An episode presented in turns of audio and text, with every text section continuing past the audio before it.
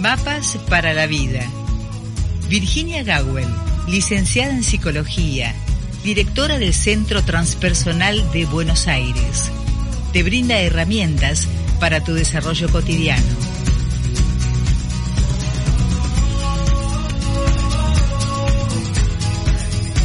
Y efectivamente así lo es Virginia Gawel, licenciada en psicología. Buen día Virginia. Buen día Rosita. Buen día Virginia. Aquí estamos. Así es ser argentinos también, ¿no? Es como, a veces lo siento como caminar sobre un barril de aceite que flota en el agua.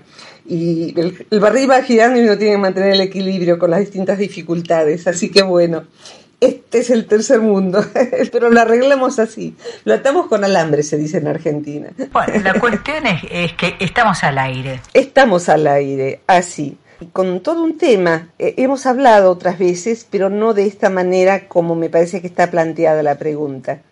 ¿Crees que vayamos por ella? ¿Cómo no? Lo plantea Delia desde Ushuaia, Argentina, para los que escuchan desde otros lugares del mundo. El sur del sur. Sí, exactamente. Dice, me gustaría preguntar lo siguiente. Sigo eligiendo a mi pareja con quien estoy hace 15 años, pero veo que la rutina se instaló en nuestra vida y los sentimientos están como narcotizados. Lo mismo, en otro orden, me pasa con mis padres, ya mayores. Todo es rutina, todo es rutina y previsible, aunque los quiero, dice. ¿Por qué sucede esto? ¿Es que el amor se agota? Mm. Gracias, por tanto, que dan y si no eligen, dice mi pregunta, dice que nos sigue queriendo. Ah, bueno, bueno, me- gracias por eso. Me parece toda una pregunta y tiene que ver con hábitos relacionales, que tienen como cimiento hábitos emocionales. Los hábitos, eh, digamos que cuando uno piensa en hábitos, casi siempre se imagina hábitos más bien corporales, o sea que alguien acostumbra a comer dulce después de, las comidas, alguien acostumbra salir a caminar, alguien tiene el hábito de sentarse en tal lugar, de, de querer irse a dormir más temprano, más tarde, parece que son cosas del cuerpo.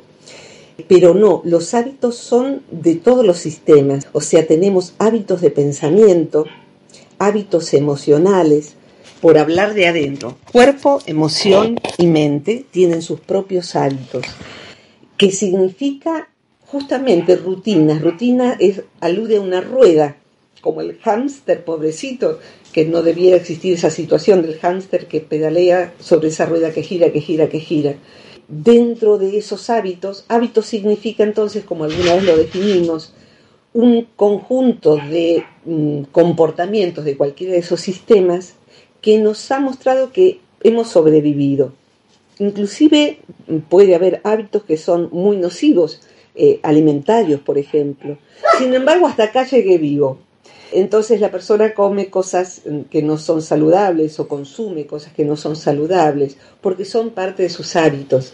Y un hábito muy arraigado y negado en cuanto a su peligrosidad se llama adicción. También hay adicciones emocionales. Pero me gustaría ir por cómo es el planteo de Delia a que también tenemos hábitos relacionales. ¿Qué significa eso?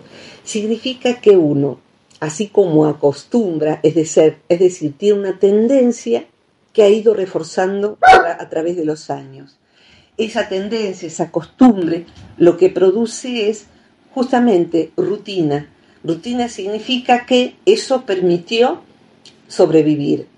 De hecho, alguna vez también hemos dicho que los hábitos del monje mm, se les llama la ropa, pero no es lo más importante. Simbolizan un conjunto de rutinas de entrenamiento devocional, por decirlo así, de meditación, de prácticas de caminata, depende de la tradición de la que hablemos, de oración. Es decir, que esos hábitos son de esa naturaleza. Y los hábitos relacionales significaría significarían conductas que tengo en relación al otro y que como sea han permitido que, así como comer mucho, mucho dulce porque el cuerpo me pide dulce después de que como, es un hábito físico y que creo que me es saludable, eh, en verdad es una costumbre de la cual uno puede salir. Pero para poder salir de la adicción a los azúcares, por ejemplo, es necesario interrumpir la ingesta. Para salir de hábitos relacionales es necesario detectar cuáles son e interrumpir también su ejecución y ver una vez que uno interrumpe su ejecución, qué sale que no sea lo de siempre. Aquí, a diferencia de quizás otras veces que nos han preguntado por las relaciones, los vínculos, en donde alguien está con una persona detestable, sea su jefe, su padre, su, esposa, y cómo hacer para salirse de, ese vínculo tóxico. Aquí no nos está hablando de ella, de un vínculo tóxico, nos está hablando de alguien que vuelve a elegir, pero que algo se fue instalando que lo vuelve aburrido. Cuando alguien em, ve sus costumbres relacionales, puede que se dé cuenta de que son francamente aburridas.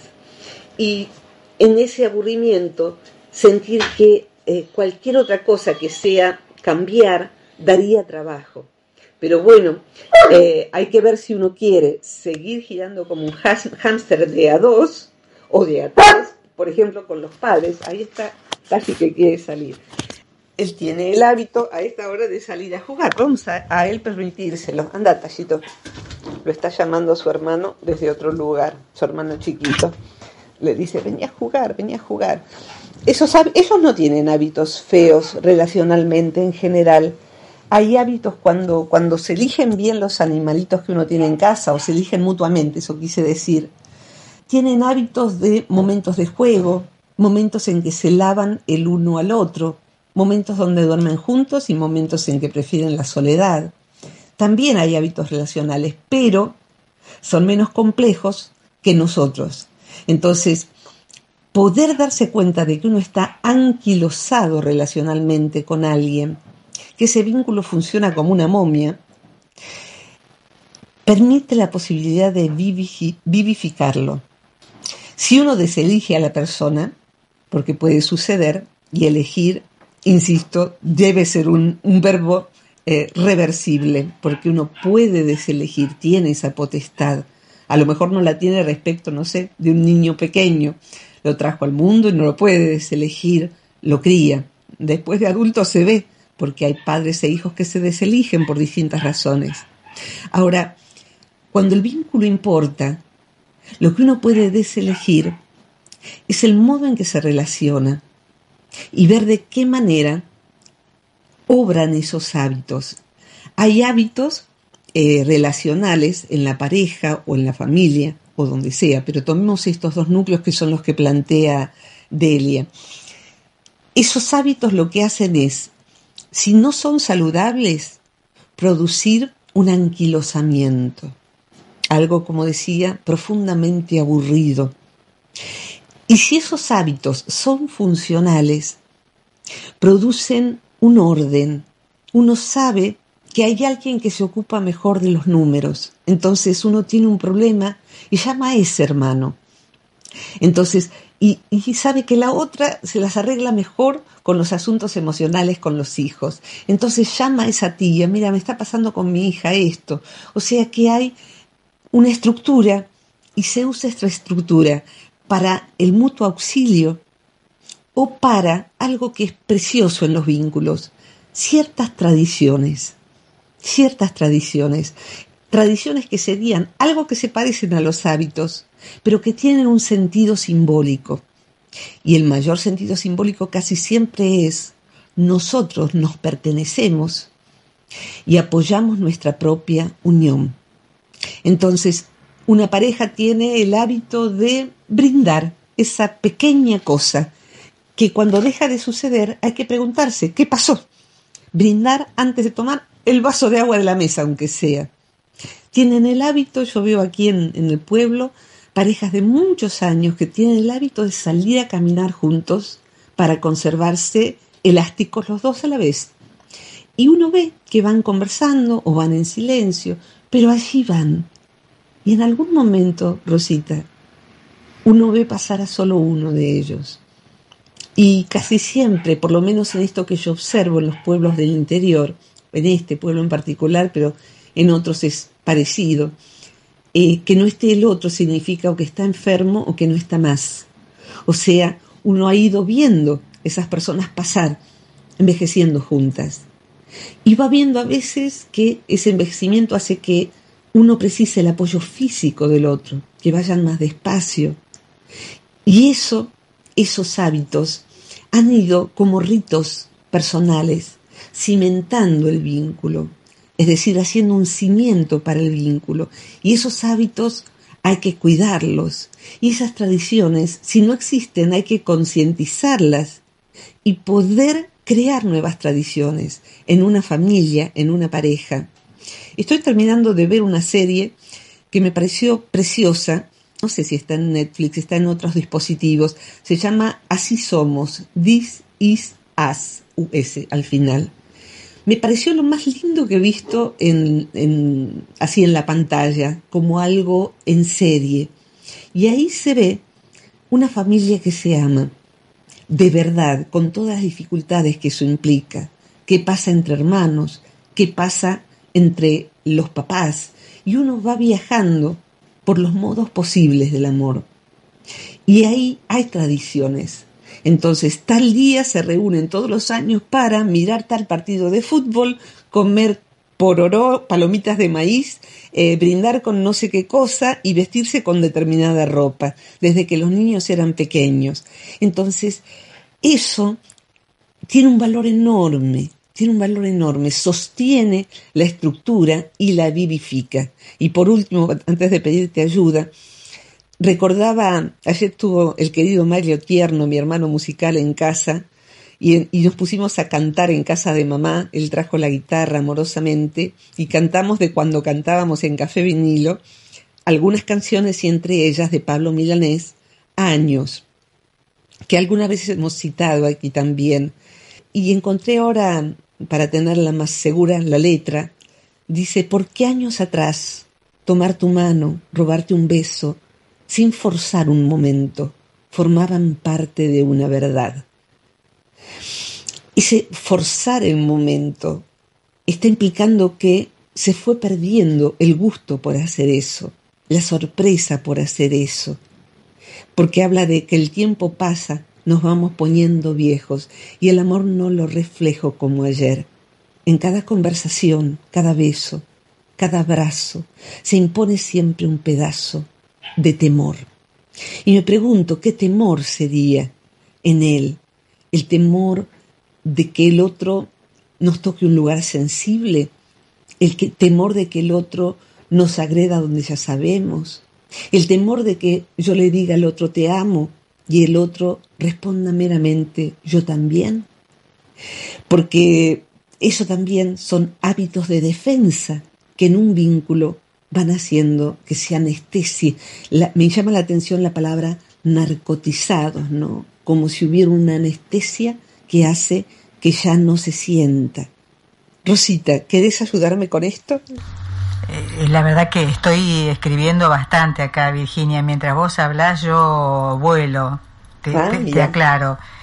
Cuando nuestros vínculos caen en la rutina, ¿lograríamos encender una luz que nos dé un stop para mm. eh, replantear la relación, eso por un lado. En segundo lugar, caemos en la convicción que tenemos una razón que es más valedera que la del otro, que no nos permite ver sus razones. Y la última, ¿por qué no encontramos espacios para recrear ese vínculo? Mm. todas, todas importantes. Mira, la letra de la canción sigue, vamos viviendo viendo las horas que van muriendo. Las viejas discusiones se van perdiendo entre las razones. Es tremendo, ¿no? Porque es de lo que estás hablando. Y cierra esa estrofa diciendo, a todo dices que sí, a nada digo que no, para poder construir esa tremenda armonía que pone viejos los corazones. O sea que uno puede ceder. Entonces digo que sí, vos decís que no, para que no haya problemas. Y eso puede ser un acto de amor también, no perderse entre las razones. Alguien decía, o se tiene razón o se tiene relación. Y hay razones en donde al no haber reconciliación de criterios, lo único que cabe es un abrazo, porque la elección es, estamos juntos, aún en desacuerdo. O sea, vos pensás de este modo, yo pienso de este modo, terciemos, veamos cómo se pueden combinar estos modos, pero elegimos acordar, y acordar es poner los corazones, que es cordio. Cordio en latín es corazón, entonces, acordar, concordar, es eso, es poner los corazones en sintonía. Y ahí, en esta pregunta que vos haces antes de ir la pausa seguramente, es muy importante una palabra que usamos hace poco para otro tema también, que es algo para lo que no nos educó la tele, las novelas de la tarde y la mayoría de la, de la digamos, mal cine, mala película, mal teatro, mal todo, que casi siempre pasa por la tele, pero también en los dispositivos masivos como estos expendedores de películas. El amor es así, es eh, algo que arrollador y va aconteciendo porque uno lo siente. Y eso es el enamoramiento. Y el, amor, el, el enamoramiento puede hacer un pasaje hacia el amor después de que baja eh, la espuma de champán y queda el vino. Eh, a lo mejor no tiene espuma, tiene sabor. Y en ese momento, Rosita, en que las hormonas se tranquilizan o las proyecciones y fantasías se tranquilizan, porque a veces no son las hormonas, sobre todo en personas más grandes, en donde la procreación no es la que rige el enamoramiento, puede comenzar el amor que es algo de otra naturaleza. Y acá dejo sembrada la semillita. Ese amor, este por el cual nos pregunta Delia, inclusive su amor como hija, requieren de una palabra que no nos han enseñado que tenga que ver con el amor, que es la palabra voluntad. O sea que si va a haber un cambio de hábitos, si va a haber un gesto, si va a haber algo diferente, es voluntad de estar juntos voluntad de hacer feliz al otro, que ejerce la voluntad de hacerme feliz, voluntad de sorprender, voluntad de sentir que quiero hacer de este domingo algo especial, voluntad de generar momentos recordables, rituales recordables, esas cosas que uno extraña del otro cuando el otro ya no está. Y ahí eh, estaría el tema de, aunque quisiera citarlo de un modo trágico, imaginemos que el otro fuera a morir en los próximos cinco años. ¿Qué lamentaríamos perder? ¿Qué lamentaríamos no haber implementado? Entonces, hagámoslo ahora. Y yo lo veo hacer esto a personas que ya saben que van a morir y que tienen muy corto tiempo de vida, porque bueno, es parte de los temas que hacen a mi interés, ¿no? Entonces, la muerte puede ser buena consejera para ver qué tiene importancia y qué no la tiene. Rosita. Hacemos el cortecito y en, breves minutos estamos de vuelta contigo. Perfecto. Y hago entrar a Tashi. Permiso. Y ahora sí retomamos el contacto con Virginia Gawelen, Mapas para la Vida, tratando una temática propuesta, una inquietud propuesta por Delia desde Ushuaia. Virginia. Aquí estoy. Qué tema este, ¿no? mientras guardaba el audio de, de nuestra grabación, lo que puse es el amor voluntario. Quisiera volver a esa idea. El amor voluntario implica la voluntad de vivificar de reavivar un vínculo. Por ejemplo, lo que dice eh, aquí Delia, el vínculo con los padres. Uno puede hacer algo sorprendente. La sorpresa tiene que ver con jugar. Y esto vos también sos de, hacer sorpresas entre tus seres queridos. De que una sorpresa puede ser juntarse con hermanos o con amigos o con vecinos y hacer algo creativo. A veces porque sí, a veces porque es el cumpleaños, una fecha especial, pero se puede hacer tanto de bonito. Cuando contaba de la sorpresa, mm, y hablo de este, este tema, ¿no? De hacer algo recordable, cuando hablamos de nuestra infancia entre mis primos, mi, hermano, recordamos, por ejemplo, cosas tan simples como cuando mamá trabajaba en el campo con mis abuelos en trabajos tan rudos, el final del día era jugar con nosotros y era un niño más, jugábamos a lo que se llamaba la mancha, la escondida, a macarnos en la hamaca, en el columpio, nos cantaba, cantábamos juntos y era fiesta. Y de pronto, en la pobreza material que había, no se percibía. Y la, la gran fiesta era hoy nos vamos de picnic entonces hacía pizza fría y nos íbamos con un mantelito, a lo mejor dentro del mismo campo donde vivíamos, en algún, debajo de algún árbol, y llevábamos el ludomatic eh, o algún jueguito de mesa, y de pronto lo que hubiera sido una comida sobre la mesa con los platos, con los vasos, con todo lo de siempre, era algo nuestro que se convertía en magia, ¿no? Entonces, la rutina hace que todo se vuelva previsible. Cuando leí la, la pregunta de Delia me acordé de una película que la traté de buscar pero no hice a tiempo. Es una película muy vieja, italiana, se llama Il Gatto. Il Gatto.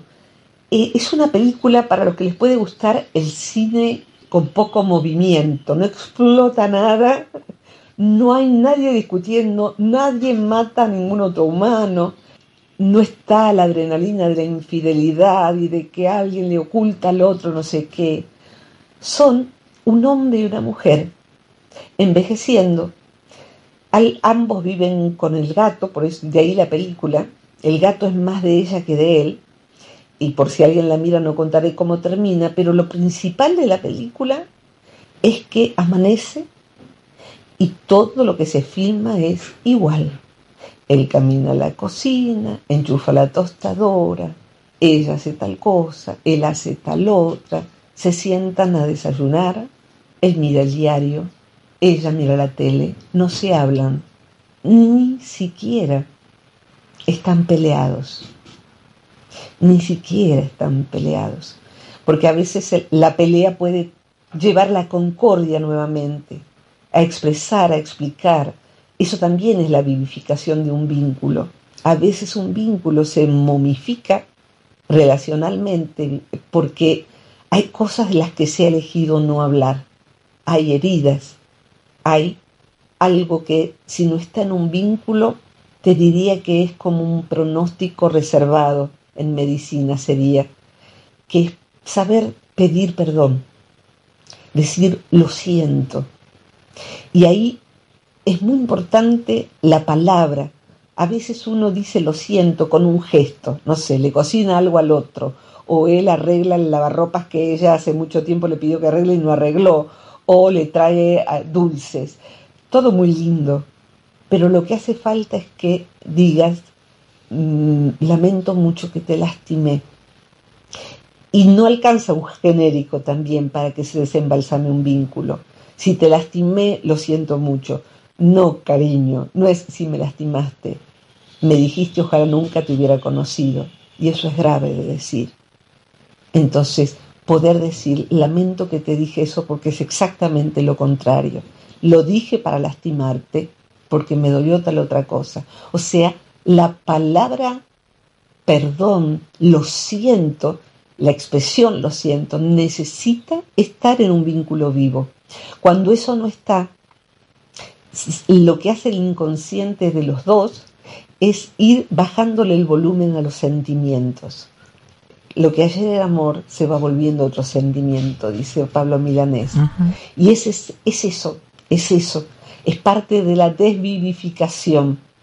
En vez de asumir ese conflicto y, encontrar una, eh, inclusive una concordancia que él quisiera tal cosa y ella quisiera tal otra, que los padres no están de acuerdo con, eh, los padres no están de acuerdo, imaginemos con tu permiso, Delia, está eso, como un piano con sordina, el vínculo con los papás, y a lo mejor no están de acuerdo con el marido que eligió o con la carrera que eligió, y a lo mejor Delia puede decir, yo entiendo que ustedes no estén de acuerdo, hace 20 años que no hablamos de esto, me duele que no estén de acuerdo, pero les propongo no hablar nunca más de esto, porque es mi vida. mi elección, mi historia. Y yo quiero disfrutar de ustedes. ¿Cuánto tiempo más vamos a estar juntos? ¿Cuánto más? Y la verdad que en este punto está bueno tener una calculadora en la mano, porque uno podría calcular más o menos cuánto tiempo de intimidad tiene con sus seres queridos, sus amigos, cada cuánto los ve y por cuánto tiempo se encuentran, su pareja, no solamente cuánto tiempo uno está junto, sino cuánto tiempo de conexión. Y la conexión puede ser hacer las, las compras juntos. La conexión puede ser mirar una película juntos. No importa, cocinar juntos. O sea, puede ser una conversación también. Lo ponemos en tiempos, como los trabajos freelance, eh, los que trabajan por su cuenta tienen alguna aplicación que dice, bueno, a tal cliente trabajé 15 minutos ahora, más tarde 10. O sea, uno dice, bueno, promedio estamos juntos, ponele una hora 10, cerca, conversando entre el desayuno y la cena. Y uno multiplica en el año entonces cuántas horas está con sus padres, con sus hermanos, etc. Y calculemos un promedio de vida, 80 años, 85 años. Pasar eso ya es bastante privilegiado. Pero pongamos, de acá hasta los 80 años vamos a estar juntos. Supongamos los 80 años de nuestros padres, o en una pareja los de alguno de los dos. ¿Cuántas horas nos toca estar juntos? ¿Cuántos días suman eso? Y esa cuenta, anotarla en un papel, porque ahí es tomar la muerte por consejera. Y la muerte nos dice qué es lo importante. ¿Qué es lo importante significa? ¿Por qué cosas vale la pena discutir? ¿Por cuáles no? ¿Qué hace que uno, para castigar al otro, se levante de la cama y se vaya y el otro no sepa dónde y sean las 2 de la mañana y no volvió? Y por ahí está tomando un café a la vuelta solamente para que sufra el otro. Hay gestos, hay, hay gestos que sobran y hay gestos que faltan que cuando nos damos cuenta de cuánto tiempo tenemos por delante, nos pueden permitir recalcular y hacer algo diferente con ese anquilosamiento. Hace poquitos, poquito tiempo, cada tanto la vida me pone delante hablar con alguien que está muriendo, de cualquier edad. Y en este caso, siendo un diagnóstico súbito y muy grave de una persona joven, esa persona, en la charla, no nos conocemos personalmente, lo que yo le sugería es, más allá de tomar todos los recaudos para que este tiempo sea de la mejor manera posible, hace algo bonito con esto, hace algo bonito con el tiempo que queda, habla con quienes tengas que hablar, da todas las gracias que haya por decir, eh, hace todo lo que el cuerpo te permita, sin que quede nada. Y lo que fue pasando fue en vez de guardarse su dolor, recibir muchísimas muestras de amor de compañeros de trabajo, de amigos, de familiares que estaban lejos y que pudieron expresarle lo valioso que era ella para ellos y que ella no imaginaba. Ella imaginaba que nadie ni siquiera la apreciaba, usando el término más frío del afecto, que mucho menos que quererla, valorarla, eh, ser importante en la vida de alguien. Entonces, eso, a lo mejor alguien vive eso y tiene una larguísima vida por delante, pero está bueno calcular que no. Está bueno calcular que no. Y ese numerito es un numerito interesante, ¿no? Rosita. A propósito de, hábitos, Virginia, los hombres eh, observamos muy poco a los animales y sus actitudes vinculares. Eh, creo que nos diferencian los intereses, las disidencias, y como dice la pucha con el hombre, nos diferencia del reino animal porque es el hombre el único capaz de odiar. Uy, sí, en verdad eh, los animales sí también odian, o algo parecido a como odia el hombre, y se ve sobre todo eso, casi siempre igual que en los, los varones en la cancha de fútbol, en la guerra, aunque también mujeres, pero es bastante testosterónico, el odio colectivo, estar en pandilla. Entonces hay perros que detestan a un determinado perro del barrio y de pronto se juntan y o lo matan o lo lastiman mucho. y entre gatos también pasa. O sea que sí sucede. Pero es menos habitual que poder asombrarnos de la muestra de amor entre ellos y de la muestra de amor interespecie, que es algo que a mí me alucina. Y a lo mejor puedo redondear con esto. Vos conocés al gordito. Sí. Eh, les cuento a todos, se habrán dado cuenta que Rosita es bastante más cuerda que yo y sensata, eh, pero ella sabe que esto que voy a decir es verdad y si no desmentilo cuando termine la columna. Hay un, yo le doy de comer a los pájaros en mi casa, los pájaros libres, como unos 80 pájaros en mi casa todas las mañanas. Y hay uno que no come semillas, o sea que no tiene intereses creados con mi persona. Come arañitas e insectos. Es eh, de una, eh, se llama de hecho el arañerito. No es propia la especie no es propia de esta zona, es de más al norte. Y yo le llamo el gordito, es una bolita pequeña como un gorrión, amarilla, bien amarilla la panza, color plomo, la parte de arriba como si tuviera una capa, y muy, muy, muy rápido. Si un gorrión es rápido, esto es cinco veces más rápido. El punto es que este pajarito hace ya por lo menos cuatro años que viene a conversar conmigo. Viene y salta de rama en rama. Yo lo escucho desde afuera o me escucha él afuera a mí. Vive a una cuadra y media de mi casa. Yo sé dónde vive, en un árbol específico. No tiene gente de su especie con quien hablar. Los pájaros además no se comunican entre especies. No, no ve uno un pájaro de una especie cantándole al otro. Ni siquiera comen, cuando comen juntos se ignoran. Pero este pajarito estableció un vínculo con esta mujer y tiene la tradición vincular de venir a conversar conmigo. Y es maravilloso eso. Es maravilloso poder ver cómo él hace algo distinto cada vez. Hace como un baile, hace como una danza, salta de rama en rama. Y en un momento muy difícil, que fue cuando mi perro Tao murió y que estábamos todos despidiéndonos de él ya muerto, en el jardín de mi casa, en el parquecito de mi casa, antes de sepultarlo, la última fui yo, a solas con él. Y en ese momento, justo en ese momento, silencioso para mí, porque yo suelo cantar afuera, llegó el gordito a cantarme en un árbol donde nunca viene, porque es un lugar de la casa que yo no habito. En ese momento vino y yo filmé el momento, porque me pareció sobrenatural. ¿Qué pasó allí? Pasó lo que yo espero, aspiro a que suceda en mis vínculos humanos. Él percibió lo especial del momento, no solo el dolor, lo sagrado de ese momento, y quiso participar. Y vino, vino a traer su presencia, su canto. Yo, como persona, aspiro a ser como el gordito, que siempre viene, que nunca falta y que como sea lo que sea lo que diga, está claro que nuestros corazones están muy conectados y que vamos a estar juntos hasta que uno de los dos falte. Rosita, Delia, gracias por tu pregunta tan sencilla y que puedas ir recreando y a quien le llegue, recreando, vivificando los vínculos que nos importan. Era lo que quería mencionar, Virginia. El gordito recreó todo el tiempo su vínculo contigo. Exactamente. Eh, los vínculos se mueren como un animalito que uno no le da de comer, una planta que uno no riega.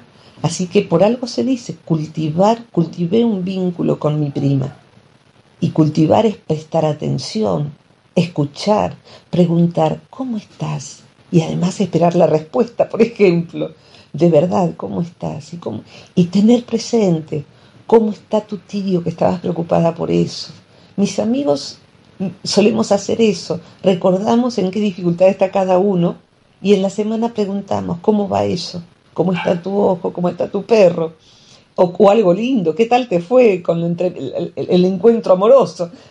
Hacer como el gordito. Así que el maestro de hoy se llama Gordito y es una bolita de plumas eh, llena de, de algo precioso. De amor. Gracias Rosita, gracias Delia y bueno, gracias Mario Luis Gawel, que hace nuestra, nuestra edición de sonido y que hoy va a hacer falta. Eh, perdón por los ladridos de Tao, ahí aparece Jude ladrando, pero bueno, esto es así de doméstico. Bueno, es parte de los vínculos. Dijiste Tao. Ay, dije Tao, mira vos, Tashi. Gracias por estar atenta. Tao también debe andar por también. Totalmente, claro que sí.